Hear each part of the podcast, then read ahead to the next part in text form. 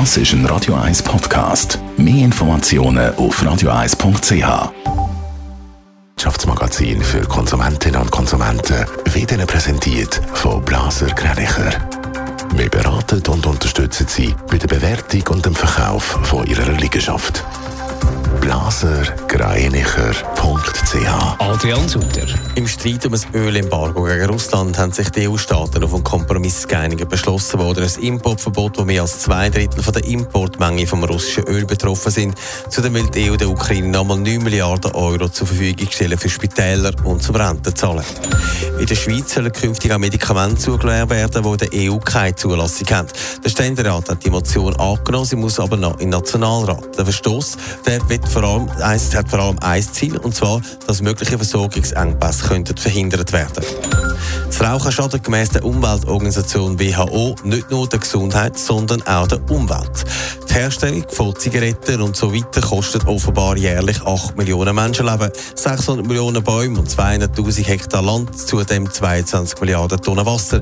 Zudem würde durch das 84 Millionen klimaschädliches Kohlendioxid freigesetzt. Das Benzin in der Schweiz ist im Moment wegen dem Ukraine-Krieg so teuer wie noch nie. Die Politik wartet zu mit Steuersenkungen oder anderen Forderungen, die da gemacht werden. Adrian Sutter, anders ist das im Ausland. Der eine oder andere dürfte heute mal sein Benzinkännchen parat machen. Ja, ab morgen ist nämlich in Deutschland so weit, dann werden die Steuern aufs Benzin für drei Monate um 30 Prozent gesenkt. Das heisst, beim Diesel sind es etwa 17 Cent. Allerdings ist noch nicht klar, wie fest der Benzinpreis durch das dann runtergeht. Aber es dürfte eine deutliche Preisreduktion geben.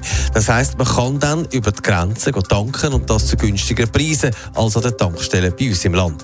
Der deutsche ADAC erwartet dann auch einen grossen Andrang in den nächsten Tagen an den deutschen Tankstellen in Grenznähe. Im Süden ist ja das schon so, da gehen viele Schweizer über Grenzen tanken. Genau, weil in Italien ist der Most wegen der Staatshilfe schon günstiger und da zeigt sich ein grosser Tanktourismus.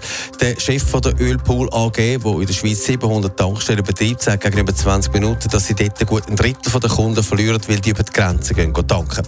Man darf also gespannt sein, was morgen an der Tankstelle in Deutschland wird passieren. Netto, das Radio 1 Wirtschaftsmagazin für Konsumentinnen und Konsumenten.